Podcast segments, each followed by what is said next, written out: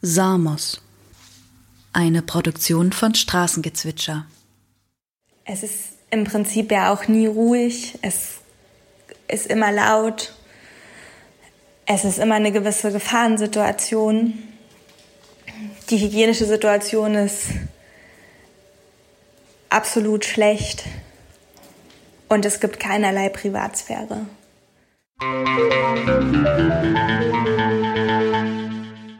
Hallo, ich bin Johannes Filou. Ich bin Journalist und Medizinstudent. In dieser dreiteiligen Hörreihe möchte ich euch die Situation in den Lagern für geflüchtete Menschen auf Samos näher bringen. In der ersten Folge unserer Hörreihe Werte und Grenzen haben wir Marlene, eine junge Ärztin aus Dresden, kennengelernt und sie bei ihren Vorbereitungen für den fünfwöchigen freiwilligen medizinischen Dienst für die Organisation MedEquali auf Samos begleitet. In dieser Folge hören wir direkt von Samos, wie es ihr in den ersten Wochen erging und wie sich die Situation auf der griechischen Insel für Marlene und vor allem für die Menschen auf der Flucht aktuell gestaltet. Wir berichten direkt von vor Ort, sozusagen aus der Situation heraus. Dafür hat uns Marlene in den letzten Wochen immer wieder Sprachnachrichten geschickt. Chronologisch verfolgen wir also, wie es weiterging, hören von ihrer Ankunft, wie es ihr in den sechs Tagen in Quarantäne ergangen ist und von den ersten Patientinnenkontakten und Behandlungen. Zwischendurch blenden wir von ihr gemachte Atmo-Aufnahmen von der Umgebung auf Samos ein. Wir werden von den realen, leidvollen Erfahrungen von Menschen auf der Flucht hören, von Existenzfragen und Suizidgedanken. Wichtig, auch als Hinweis für unsere jungen Zuhörerinnen, wir haben uns bewusst dazu entschieden, die teils schrecklichen Situationen, mit denen Marlene konfrontiert ist, nicht herauszuschneiden. Es geht uns nicht darum zu emotionalisieren, sondern vielmehr darum, nicht zu schönigen, nicht um jeden Preis gefällig zu machen um ein reales Bild. In der nächsten, dritten Folge, die dann am 24. April erscheinen wird, werden wir Marlene noch einmal zu einem Gespräch in Dresden treffen, einordnen, nachfragen und einen Ausblick versuchen. Nun aber zu Marlenes Ankunft auf Samos.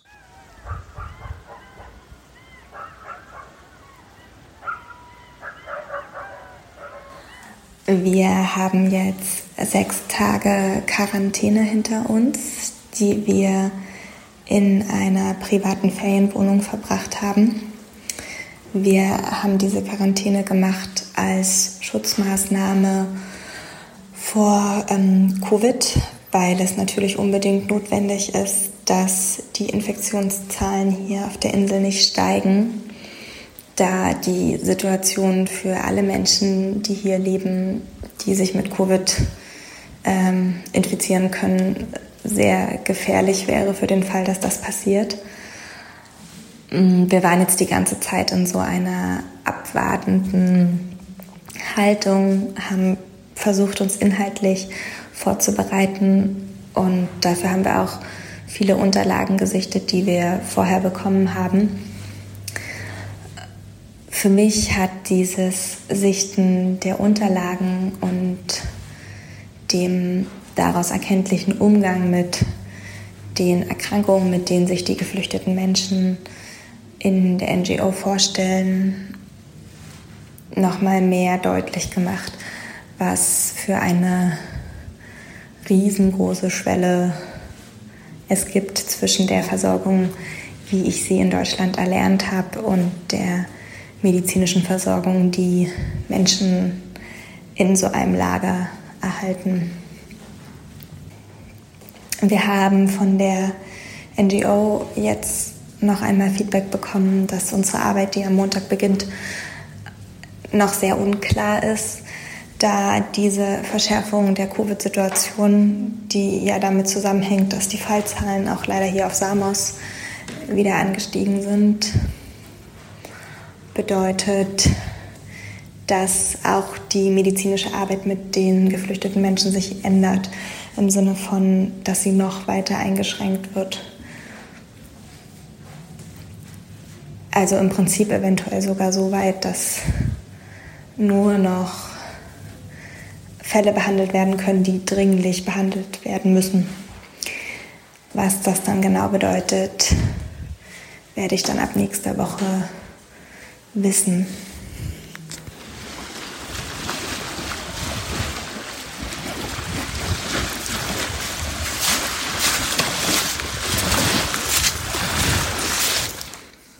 Heute ist unser dritter Tag, also unser dritter Arbeitstag zu Ende.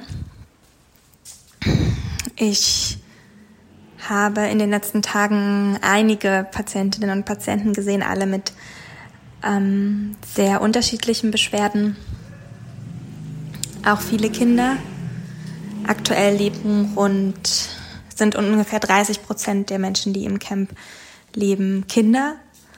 Wir sehen auch immer wieder Kinder, die mh, mm, sich um die Klinik herum aufhalten, den ganzen Tag, die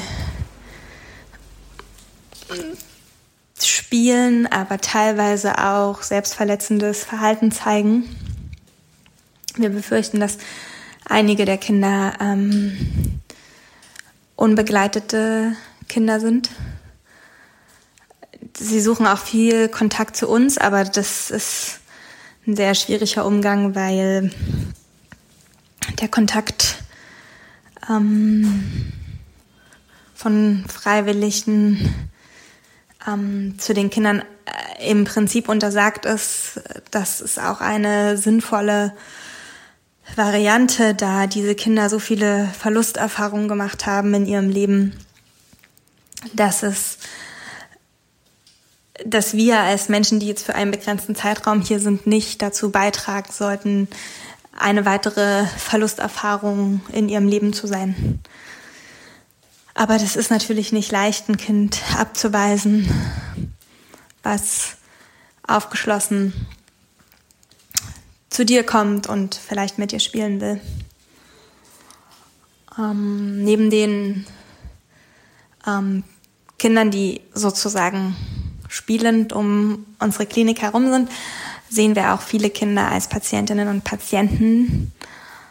Ähm, in meinem Fall war es so, dass ähm, alle Kinder, die von ihren Eltern vorgestellt wurden, von ihren Vätern vorgestellt wurden. Und auch was die Kinder angeht, sind die ähm, Ressourcen, die wir einsetzen können, natürlich limitiert. Viele Kinder haben Infekte oder Entzündungen äh, im Genitalbereich aufgrund ähm, einer sogenannten Windeldermatitis, die natürlich schneller entstehen kann, wenn ähm, die hygienischen Bedingungen schlechter sind und die Eltern vielleicht nicht die Möglichkeiten haben, die Kinder gut zu äh, hygienisch zu versorgen.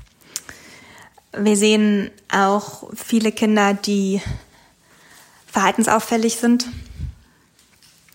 im Sinne von Symptomatik, die aus Traumatisierung heraus besteht.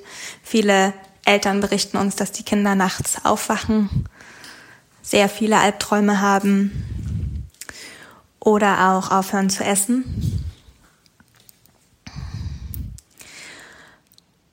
Es gibt verschiedene NGOs hier auf der Insel, die auch versuchen, speziell die Familien zu supporten, ähm, indem sie äh, in gewisser Weise äh, Schutzräume zur Verfügung stellen, in denen sich die Familien teilweise aufhalten können oder auch indem sie versuchen, zusätzliches Essen zur Verfügung zu stellen. Es gibt im Camp ein Essen, für das die geflüchteten Menschen sich in die Food Line, also die Warteschlange anstehen, äh, anstellen können. Sie warten da meist sehr lange und es ist auch sehr unterschiedlich, wie vitaminhaltig ähm, dieses Essen ist, was da angeboten wird. Deswegen ist es durchaus sinnvoll, dass es NGOs gibt, die sich darum kümmern, dass es zusätzlich nahrungs-, äh, nährstoffreiches Essen zur Verfügung gestellt wird. Das ist allerdings auch wiederum Covid-bedingt ähm, alles nur noch mit Einschränkungen möglich hier auf der Insel.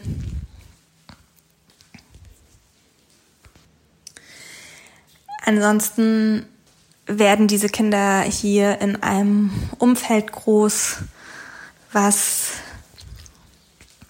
extrem unruhig ist, ähm, was extrem wenig Schutzräume oder private Räume bietet und äh, auch äh, kein oder nur ein sehr begrenztes Angebot von schulischer Bildung für diese Kinder vorsieht.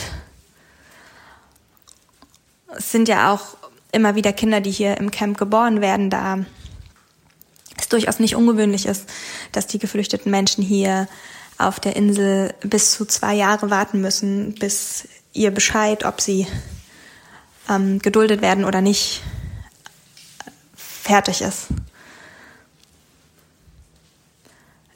Menschen, die einen negativen Asylbescheid bekommen, sitzen meistens weiterhin hier fest, da die Länder, aus denen sie kommen, häufig nicht das Geld zur Verfügung stellen, um sie zurück zu transferieren.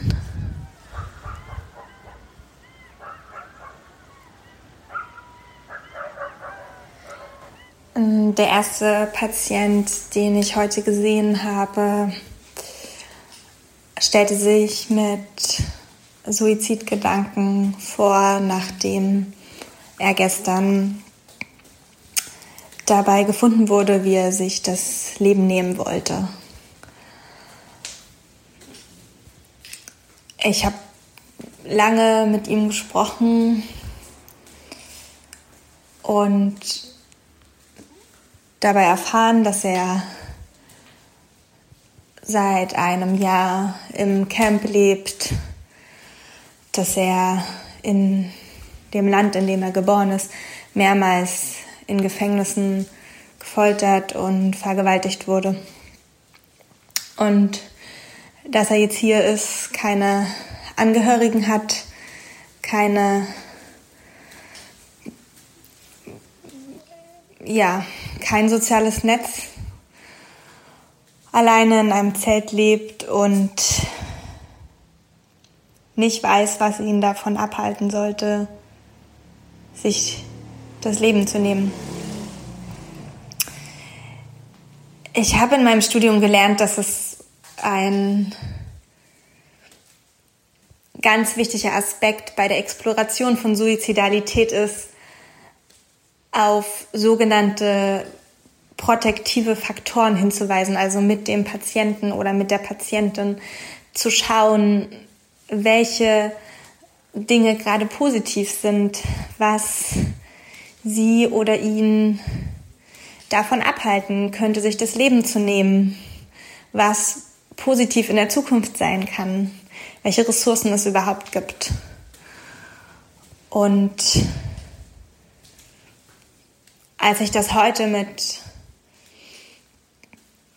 diesen Patienten versucht habe, ist sehr wahrhaftig deutlich geworden, dass es einfach nichts gibt. Was ist die Perspektive für jemanden, der jetzt seit einem Jahr auf dem Boden seines Zeltes schläft und der wahrscheinlich auch niemals dort wegkommen wird, außer zurückgeschoben zu werden in das Land, aus dem er geflohen ist. Ich habe viel Zeit heute mit ihm verbracht und der, das Ende des Ganzen war, dass mir der Satz auf der Zunge lag, den wir nicht sagen sollen, nämlich es gibt leider nichts, was ich für dich tun kann. Ich habe es auch geschafft, den Satz nicht zu sagen, weil dieser Satz einfach das äh, bringt ja einfach gar nichts. Deswegen sind wir auch sehr angehalten, das nicht zu sagen, weil es den Menschen, die sich hier vorstellen, bei uns einfach noch mehr fundamentalisiert, dass sie in einer hoffnungslosen Situation sind. Und wenn sie jetzt gerade schon kommen zu der medizinischen Einrichtung, um sich Hilfe zu suchen, und dann erfahren sie selbst dort, dass niemand was für sie tun kann, dann ist das einfach noch mal weiter frustrierend und ähm, schrecklich. Aber wenn ich ehrlich bin, war es im Prinzip fast so, dass ich nichts für diesen Menschen tun konnte, außer ihn zurückzuschicken in die Situation, aus der er gerade gekommen ist und die so hoffnungslos ist. Ich hatte in Deutschland schon mehrere Male Kontakt mit ähm, Menschen, die sich das Leben nehmen wollten. Und einmal mehr ist mir klar geworden, dass das zwar auch immer schwer war für mich zu ertragen, aber dass ich auf so viel mehr Ressourcen zurückgreifen konnte. Und wenn es auch nur die Ressource war, Menschen erstmal im Krankenhaus zu behalten und ihnen in gewisser Weise einen Raum zu geben.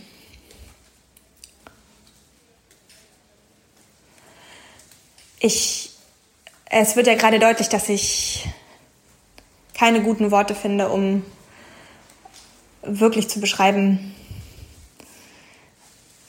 wie sich das gerade anfühlt und dass eben auch ganz klar ist, dass das kein Einzelfall ist. Ich habe das alles rückgesprochen mit dem medizinischen Koordinator und er hat es einfach schon etliche Male erlebt. Und mir wird einfach immer mehr schlecht, wenn Le Leute, die sich gegen Migration äußern, so herzlos werden können gegenüber diesen Menschen, die eben alle einzelne Individuen sind mit einzelnen Geschichten. Und meine Erfahrung ist hier, dass die Geschichten, die diese Menschen erlebt haben, sich meistens an Schrecklichkeit überbieten und in keinster Weise labidar sind.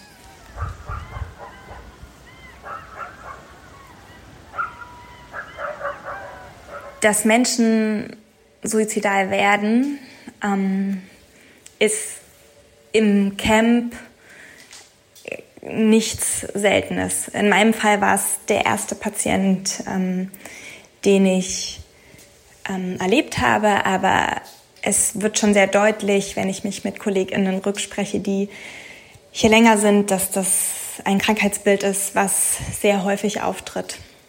Und ich weiß, dass es ähm, sehr schwer ist, sich das anzuhören, ähm, also dass es auch schwer ist, sich diese Beschreibung anzuhören, die ich über diesen Menschen gemacht habe.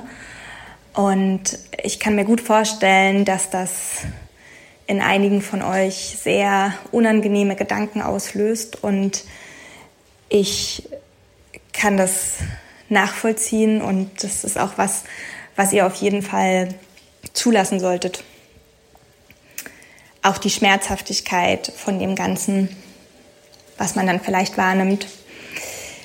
Ich bin auch immer wieder unsicher, ob es Sinn macht, so stark, also Geschichten zu erzählen, wo einzelne Emotionen so, so groß werden. Aber ich habe mich doch in dem Fall dafür entschieden, das zu tun, weil ich denke, dass das ein Aspekt ist, den wir in der ganzen Berichterstattung über die Lage der Menschen an den europäischen Außengrenzen vergessen. Also ich finde, es ist oft eine, eine Darstellung, die vor allem von Menschen in sehr großen Gruppen spricht und schon auch sagt, das ist schlimm und das ist schrecklich. Aber es ist eben noch viel schrecklicher. Es sind alles einzelne Menschen, die in den allermeisten Fällen in absolut hoffnungslosen Situationen sind. Mm. Und ich bin mir sehr, sehr sicher, dass ich aufgrund meiner ähm, durch Zufall bestimmten deutschen Nationalität ähm, niemals in so eine Lage geraten werde. Und ich denke, es ist wichtig, dass wir uns das vor Augen führen, wie hart diese Einzelfälle eben sind. Und das sind eben ganz, ganz viele Einzelfälle. Also jeder Mensch da ist eben ein Subjekt und keine große Personengruppe, über die ich finde, dass man über sie reden könnte, wie ja, das sind halt irgendwie da viele, denen es schlecht geht. Und deswegen war es mir auch ein Anliegen, euch das zu erzählen, diesen Fall. Ich habe den Patienten seitdem auch einmal schon wieder gesehen und nochmal mit ihm gesprochen. Leider ist es aktuell noch nicht möglich gewesen, ihn an äh, eine Psychiaterin oder einen Psychiater zu vermitteln, einfach weil es ähm, keinen und keine gibt. Insgesamt gibt es hier auf Samos sozusagen nur sehr, sehr wenige griechische PsychiaterInnen und auch die NGOs haben nur sehr wenige beziehungsweise keine. Das ist vielleicht auch insgesamt nochmal so ein Aufruf wert. Also wenn ihr Menschen kennt, kennt, die psychiatrisch oder psychologisch gebildet sind, ich denke, dass die auf jeden Fall ähm, sehr wertvoll für ähm, die Zusammenarbeit mit den geflüchteten Menschen sind und sehr wichtige Arbeit leisten können. Ich hoffe, dass ich den Patienten in den nächsten Tagen noch einmal sehen werde und weiter mit ihm sprechen kann und irgendwie in Kontakt bestehen bleibt, der vielleicht entlastend ist, ein kleines Stück weit. Aber mir ist völlig bewusst, dass ich niemals oder auch wir als NGO die Entlastung für ihn schaffen könnten, können, die ihm nachhaltig helfen würde, ähm, aus dieser schweren depressiven Episode rauszukommen. Ich hoffe, dass euch dieser Fallbericht irgendwie nochmal geholfen hat, besser zu verstehen. Und ich hoffe, dass ihr auf eine Art und Weise in diesen Fallbericht eintauchen konntet, die euch irgendwie mehr darin bestärkt, ähm, sich für das Recht auf Asyl einzusetzen, als dass sie euch langfristig ähm, traurig macht.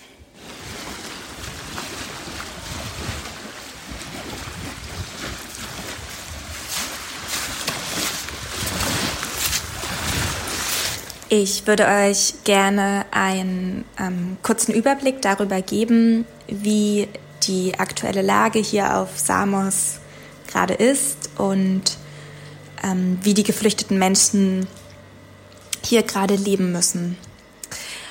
Auf der Insel Samos leben grundsätzlich ca. 30.000 Menschen. Ich muss da einen Fehler eingestehen, den ich im letzten Gespräch mit Jojo glaube ich, gemacht habe. Ich denke, dass ich da von 60.000 Menschen gesprochen habe. Ähm, es sind aber 30.000, also 30.000 Menschen, die die griechische Bevölkerung sind. Und dazu kommen aktuell 3.000 Menschen, die in dem Geflüchtetenlager leben. Das Geflüchtetenlager besteht aus einem offiziellen Teil, der so mit Baucontainern bestückt ist. Dieser offizielle Teil ist der Teil, der sozusagen von der EU und der griechischen Regierung ursprünglich geplant war als äh, das Lager, also das sollte das Lager sein, was für knapp 650 Menschen Platz hat.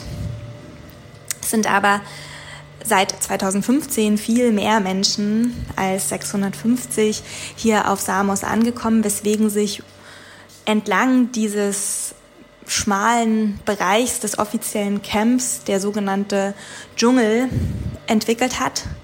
Und der Dschungel ist sozusagen der gesamte inoffizielle Teil, in dem sich Menschen, äh, in dem Menschen leben. Sie leben da ausschließlich in Zelten und zu Beginn gab es da auch überhaupt keine Versorgung mit Strom und Wasser. Das haben sich die geflüchteten Menschen aber selbst eingerichtet. Das heißt aber nicht, dass jedes Zelt mit Strom und Wasser versorgt ist. Insgesamt sind die gesamten Zelte und auch die Container extrem notdürf notdürftige Unterkünfte und es ist ein Riesenproblem, dass die zum Beispiel ähm, von, von Ratten befallen sind. Es gibt ein Riesenproblem mit Bettwanzen und mit Skabies, was sich natürlich einfach auch immer rasend verbreitet unter den verschiedenen Zelten. da es nur extrem notdürftige Versorgung mit ähm, so hygienischen Containern gibt, in denen praktisch Toiletten oder Duschen und so weiter zu finden sind. Die Anzahl der Menschen hier im Camp hat im letzten Jahr stark abgenommen und es werden gerade wöchentlich Menschen von Samos aufs griechische Festland transportiert. Welche das genau sind, können wir aktuell noch nicht sagen, sondern nur vermuten. Hm. Für die medizinische Versorgung im Camp hat die griechische Regierung einen Arzt eingestellt, der wird der Camp-Doktor genannt und der soll sozusagen die Versorgung für alle Menschen im Camp sicherstellen. Ich glaube, es liegt auf der Hand, dass das ein völlig unzureichender Versorgungsschlüssel ist. Und so stellt sich dann die Versorgung über den Camparzt leider auch dar, was ich ihm jetzt gar nicht anlasten will, sondern was ganz eindeutig ein strukturelles Problem ist. Also ich denke nicht, dass ein Arzt alleine in der Lage ist, die große Anzahl von Menschen mit unterschiedlichsten Krankheiten äh, zu versorgen. Aufgrund dieser Mangelsituation haben sich hier auf der Insel zwei NGOs äh, niedergelassen, die sich für die medizinische Versorgung einsetzen. Das ist zum einen ähm, Médecins Frontier, Médecins Sans Frontier, Entschuldigung, MSF, also praktisch der französische Ableger äh, von ähm, Ärzte ohne Grenzen. Und die NGO, für die ich gerade arbeite, die sich Medequali nennt, auch ursprünglich eine französische NGO. Bei ihm, wir bei Medequali haben gerade, ähm, betreiben hier gerade zwei sogenannte Kliniken. Die eine befindet sich direkt am Straßenrand neben dem Camp und die andere ist ähm, ungefähr einen Kilometer entfernt in der Innenstadt von Vati. Das ist der Ort, an dem wir hier gerade sind. Das ist die Hauptstadt der Insel Samos. Wenn ich von Klinik rede, ähm, meint es in Bezug auf die Klinik neben dem Camp, dass es zwei Baucontainer und zwei Zelte sind, ähm, in denen die geflüchteten Menschen versorgt werden.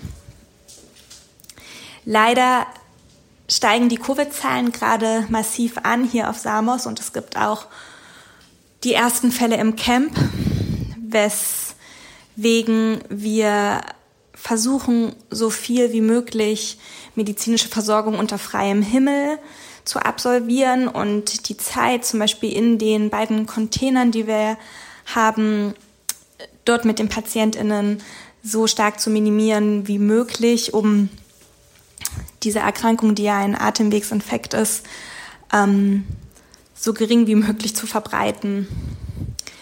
Wir arbeiten aktuell mit einer Doppelbemaskung. Das meint, wir tragen FFP2-Masken und darüber noch eine hygienische Maske. Ähm, ich muss sagen, dass ich das richtig finde und sinnvoll. Aber dass es auch extrem anstrengend ist. Ich habe in Deutschland als Ärztin nur mit FFP2-Maske gearbeitet und auch das kann schon anstrengend sein, ähm, wenn man die Maske den ganzen Tag trägt über viele Stunden. Aber das ist jetzt schon auch noch mal ein anderes Level, das auszuhalten.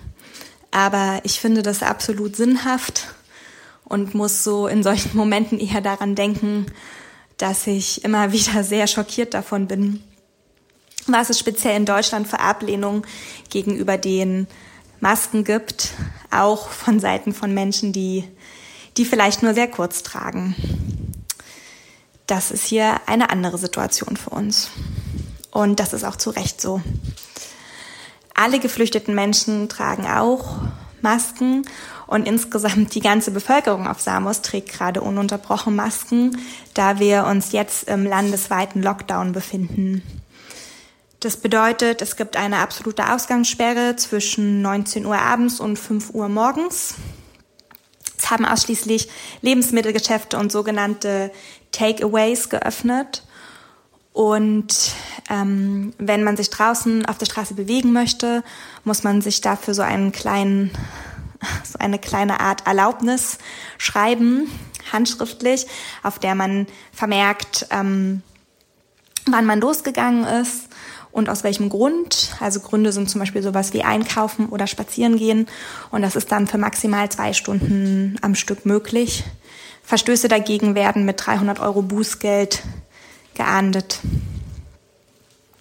Für die geflüchteten Menschen im Camp bedeutet der Lockdown gerade, dass sie das Camp nur noch eingeschränkt verlassen dürfen. Um es überhaupt zu verlassen, müssen sie sich in einer Stange anstellen, wo sie von der ähm, Polizei kontrolliert werden. Was da genau kontrolliert wird, kann ich nicht sagen. Damit hängt aber wahrscheinlich auch zusammen, dass es den Menschen zusätzlich erschwert ist, sich bei uns, also in den Kliniken, mit medizinischen Anliegen vorzustellen.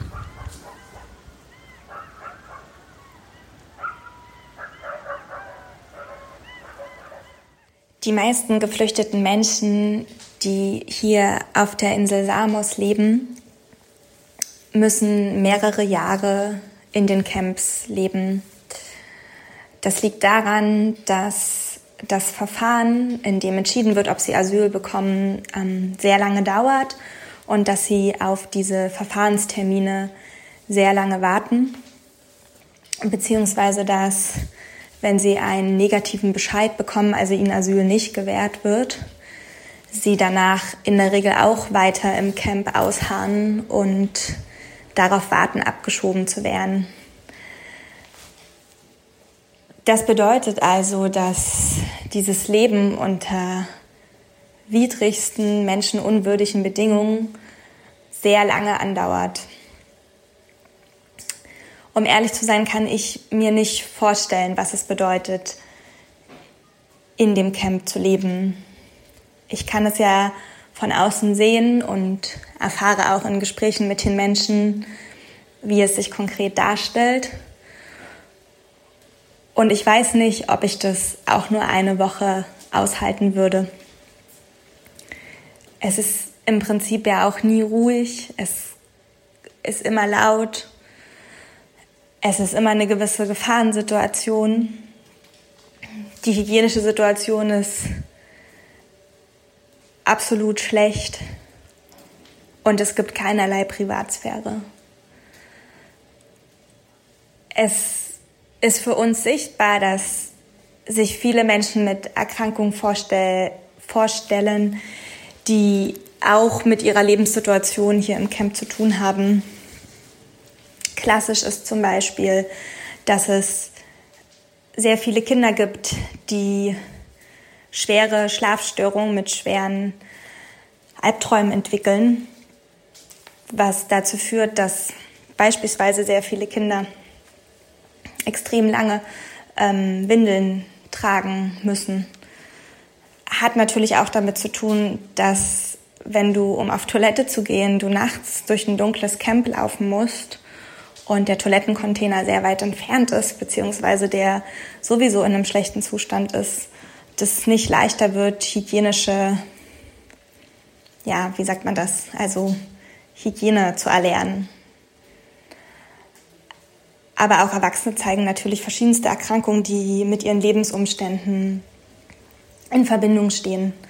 Da stehen sicher ganz oben die Rückenschmerzen, die sehr viele der geflüchteten Menschen haben, was sehr nachvollziehbar ist, wenn man jahrelang auf dem Boden schlafen muss. Mm. Und natürlich die ganze Sparte von psychischen Erkrankungen, Viele dieser Menschen haben in den Ländern, in denen sie geboren sind, schon verschiedene Erkrank ähm, Entschuldigung, Erfahrungen gemacht, die so belastend sind, dass sie zu psychischen Erkrankungen führen, wie Depressionen oder sogenannten posttraumatischen Belastungsstörungen. Und das Leben hier in einem Camp ist keine, ich will jetzt nicht sagen, dass das keine Lebensverbesserung ist, weil das wäre verhöhnend gegenüber den Menschen, die vielleicht jahrelang im Gefängnis waren oder gefoltert wurden. Aber es ist eben auf jeden Fall keine Umgebung, in der man, wenn man schon eine psychische Erkrankung hat, gesund werden kann. Nach drei Wochen habe ich mit Marlene telefoniert. Sie hat uns erneut ein Update zu ihrer Situation geschickt und auch ein Interview für Werte und Grenzen geführt. Wir freuen uns sehr, dass sich Forutan dazu bereit erklärt hat, seine Erfahrungen aus dem Camp für geflüchtete Menschen auf Samos zu teilen. Er ist selbst Journalist, seit zwei Jahren auf Samos, wartet noch immer auf eine Entscheidung über seine Zukunft und hatte sich zur Aufgabe gemacht, den anderen BewohnerInnen des Camps zu helfen, sich zu verständigen. Wir haben uns entschieden, das Interview in Originalsprache, Englisch, in den Podcast zu nehmen. Die Übersetzung des gesamten Interviews verlinken wir euch in den Show Notes. Hallo, ich bin jetzt in meiner dritten Woche hier auf Samos. Wir sind immer noch im landesweiten Lockdown und ich würde euch heute gerne etwas über die Community Volunteers erzählen. Die Community Volunteers sind Kolleginnen und Kollegen von mir, die für die gleiche NGO arbeiten und die alle Gespräche übersetzen. Die allermeisten der Community Volunteers sind selbst geflüchtete Menschen und Sie leisten hier wirklich ganz unglaubliche Arbeit. Ich bin jedes Mal wieder beeindruckt, wie sprachgewandt diese Menschen sind und wie sie das leisten können, diese Arbeit hier ehrenamtlich zu verrichten. Ja, eigentlich fehlen mir da auch ein bisschen die Worte, sozusagen diesmal die Worte im positiven Sinne, um zu beschreiben, wie toll ich das finde und wie mich das beeindruckt hat, dass Menschen, die selber Fluchterfahrungen gemacht haben, die oft selbst schwer traumatisiert sind, das schaffen, hier jeden Tag teilweise über Jahre hinweg mit uns zusammenzuarbeiten und die Übersetzung vorzunehmen. Die Sprachen, in die am häufigsten übersetzt wird, ist Arabisch, Farsi und Französisch. Wenn ich ehrlich bin, gibt es ja nicht so viele schöne Erfahrungen. Also im Sinne von, dass hier viele tolle Dinge passieren. Die meisten Erfahrungen sind einfach sehr schwer und man ist jeden Tag mit Menschen konfrontiert, die in einer extrem schwierigen Situation sind. Aber es ist definitiv eine extrem bereichernde Erfahrung, Menschen kennenzulernen, die trotzdem sie selbst in so einer Situation sind, so viel Kraft haben, um ihre Fähigkeiten zu nutzen und anderen zu helfen. Und das finde ich sehr bemerkenswert. Und deswegen wollte ich euch davon erzählen.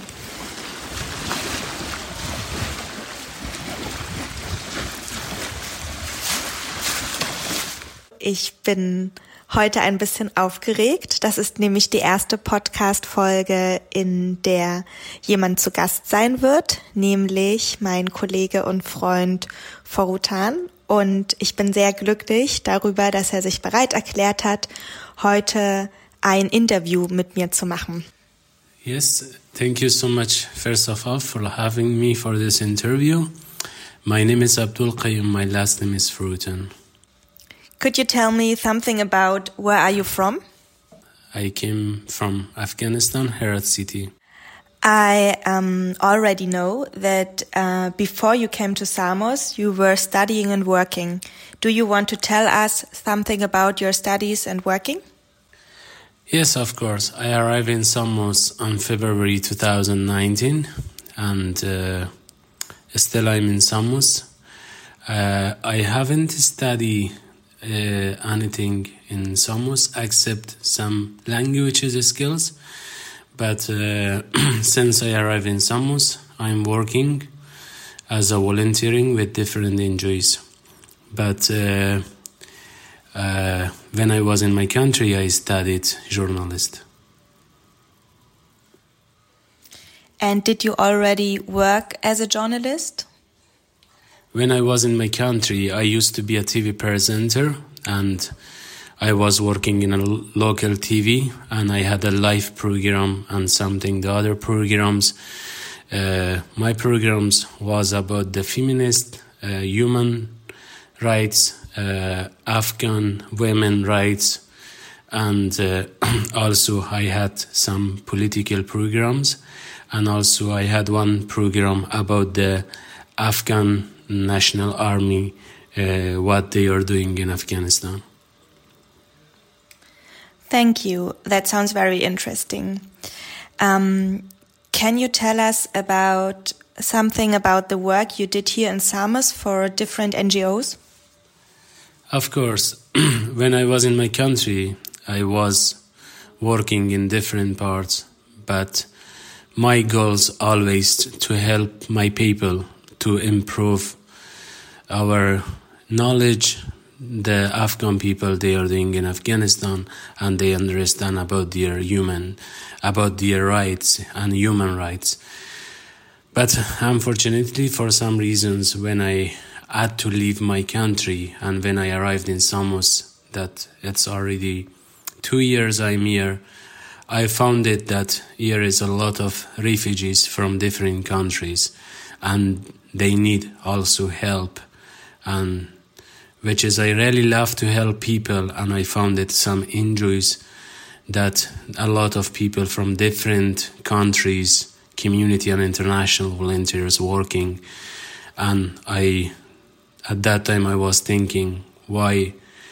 I shouldn't help people and this is a good chance and also I found it to work with some injuries as a volunteer and at the beginning, I was working with the organization as an English teacher that they are doing teaching English and different things and activities between 18 to 23 years old.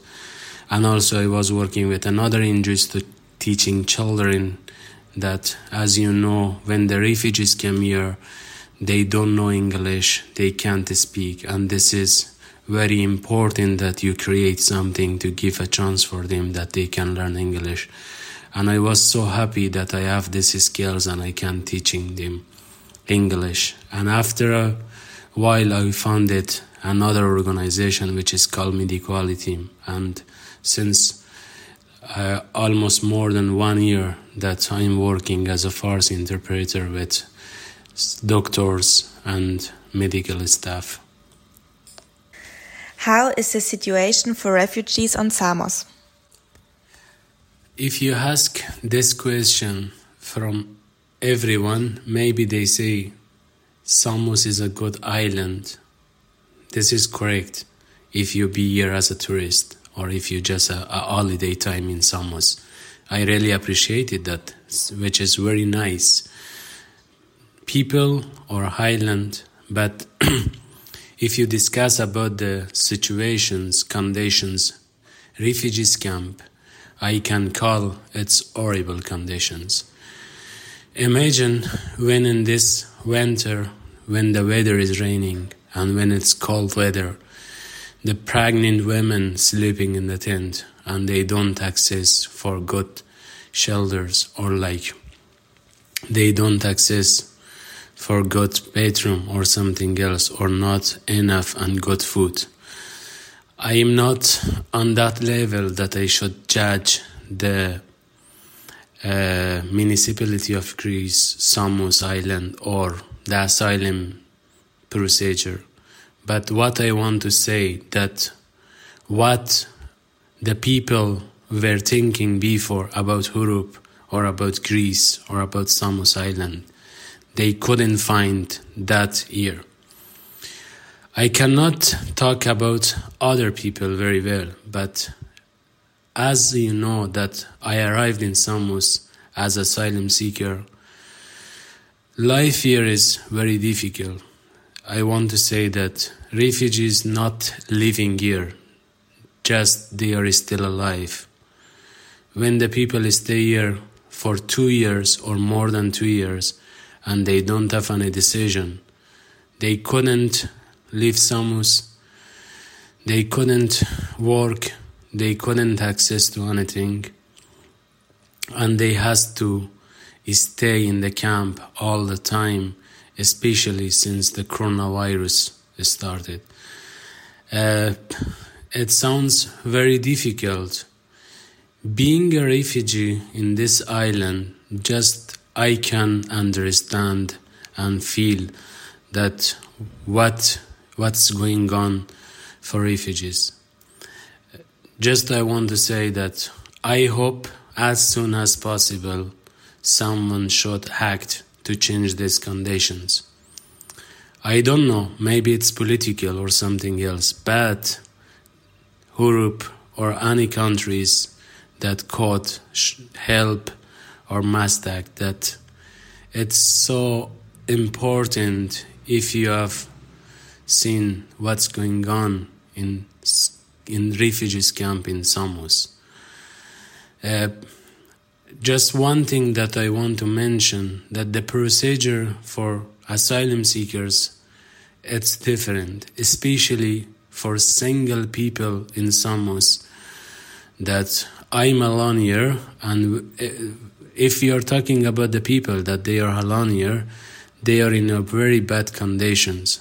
If you ask them for asylum service that why we cannot get the open card to allow to go to mainland or work or something else. They said because you're not with your family, you don't have any children, you're not old, you're single, you're young, you have to stay here. If we are refugee and we are single or we are alone, it doesn't make sense that we stuck here more than two years. And this is unfair for single people to stay here more than two years without any decision if someone come here and accept this risk to pass this journey from Turkey to here and accept this risk from this water to eight, ten hours stay on the plastic boat to pass in island. It means sounds look that they had to accept this risk and arrive in Samos to find a better life, to humanity, to to a safe place but unfortunately, I wanted to tell you that we couldn't find any humanity since two years we are in Samos from asylum procedure. What are your expectations for Europe? Just I want to say something. I don't know because I have never been like in Europe like Germany or another countries because just since two years I'm in Greece in Samos Island. I want to tell you that more than 60 people in the camp they, they in the camp they get depression because they still they don't know about their future. They don't know what's going on with them. They don't know what's going to happen tomorrow. Especially for me, I cannot back in my country and all the time I'm thinking what should I do even if they don't accept my case or why I'm here for 2 years and I don't have any decision this is really on fire for me. I, I, I have the reason that why I came here and I cannot back in my country. And I really want, and I really want that they should uh, judge very well. I'm very grateful that you shared all your experiences and thoughts with, with us.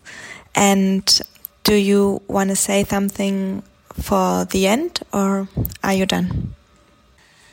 Yes, thank you so much uh, once again for having me for this interview. It was it was my pleasure. Anyone that listening my voice at the moment, and if you can do anything for refugees, please please find Greece, especially Samos Island just have a look what's going on in this country for refugees that is really on fire. I hope this condition is change very soon and one day we don't have any refugees around the world because I know being a refugee it's very difficult. Thank you so much. Thank you a lot. Ich würde gerne zu dem Interview noch eine kleine Erklärung hinzufügen. Forutan ähm, hat sehr gut dargestellt, dass die Situation für Menschen, die alleine, also als Single Persons, hier nach Samos kommen, teilweise besonders schwer ist, weil sie keine sogenannte Open Card erhalten. Die Open Card ist ähm, eine Möglichkeit für Menschen, die zum Beispiel ähm, in Familien kommen oder als besonders vulnerabel gelten, weil sie zum Beispiel schwere Erkrankungen haben, sich innerhalb von Griechenland frei zu bewegen. Alle Menschen, die aber keine Open Card haben, wie er zum Beispiel, dürfen Samos nicht verlassen. Und in seiner konkreten Situation bedeutet das, wie ihr ja auch schon gehört habt, dass er seit 2019 hier auf dieser Insel festsitzt. Ähm, genau. Das Asylverfahren dauert insgesamt sowieso sehr lange, in der Regel Monate bis Jahre. Und das bedeutet einfach für besonders viele Menschen, dass sie hier nicht vor und nicht zurückkommen. Und Samos ist keine große Insel. Es leben hier ja insgesamt circa 30.000 Menschen. Und das ist eine extrem herausfordernde Situation, die ganze Zeit hier allein zu sein und zu warten und sich nicht mal aufs Festland bewegen zu können.